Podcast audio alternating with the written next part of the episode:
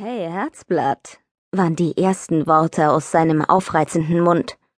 Zu dumm, dass mir von diesen Worten und der Art, wie er seinen Blick über meinen Körper gleiten ließ, ganz heiß wurde. Und das war gar nicht gut. Mason Murphy lehnte an einer Limousine. Er trug eine Fliegerbrille, hatte kupferbraunes Haar und ein selbstgefälliges Grinsen, das wahrscheinlich die Höschen all seiner Baseballfans zum Glühen brachte. Gott sei Dank hatte ich in den Monaten zuvor mit einigen Männern zu tun gehabt, die heißer als heiß waren, und war nicht sonderlich beeindruckt. Ich reichte ihm die Hand. Er kräuselte die Lippen, schob die Sonnenbrille hoch und überraschte mich mit verblüffend grünen Augen. Sie waren dunkel wie Smaragde und genauso hübsch. Was, bekomme ich keinen Kuss? Ich runzelte die Stirn, verlagerte mein Gewicht aufs andere Bein und verschränkte die Arme. Ist das dein Ernst? Du spinnst wohl. Er zuckte zurück, nahm die Sonnenbrille ab und ließ sie an einem Bügel aus dem Mund baumeln. Erneut musterte er mich von oben bis unten. Frech. Ich mag Mädchen, die es mir nicht so leicht machen. Ich schloss die Augen, dann blinzelte ich ein paar Mal, um zu sehen, ob ich von dem leichten Schlafmittel, das ich im Flugzeug genommen hatte, noch träumte. Fliegen machte mich immer nervös. Aber das war nichts im Vergleich zu dem, was ich gerade fühlte. Du bist ein richtiger Mistkerl, oder? Seine Pupillen weiteten sich, und wieder glitt ein Grinsen über sein unfassbar wohlgeformtes Gesicht. Hohe Wangenknochen, ein kleines Grübchen im Kinn und diese gefährlich funkelnden Augen. Er kam ganz nah, schlang einen Arm um meinen Nacken und küsste mich auf die Schläfe.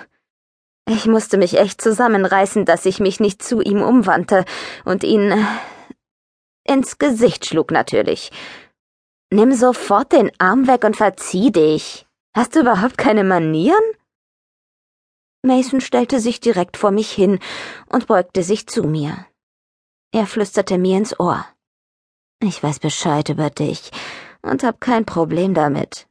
Über überhaupt kein Problem damit. Wir werden zusammen richtig Spaß haben.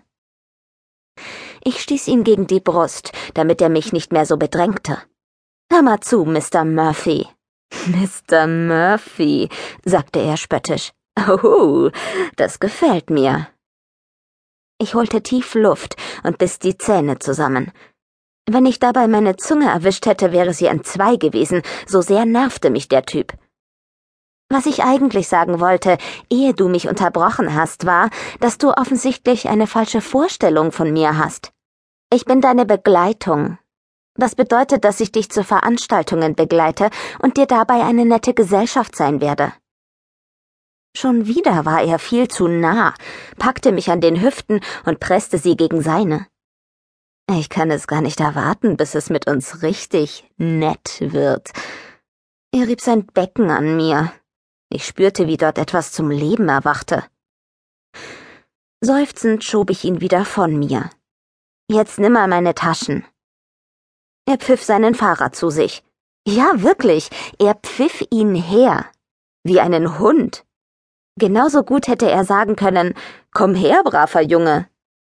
Ich erschauderte und löste mich aus seinem Griff. Keine Sorge, Herzblatt, du wirst dich schon noch dran gewöhnen. Er tat so, als würde er einen Baseballschläger schwingen.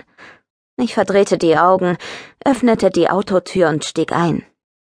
Er manövrierte seinen langen Körper ebenfalls in die geräumige Limousine. Dann klatschte er in die Hände.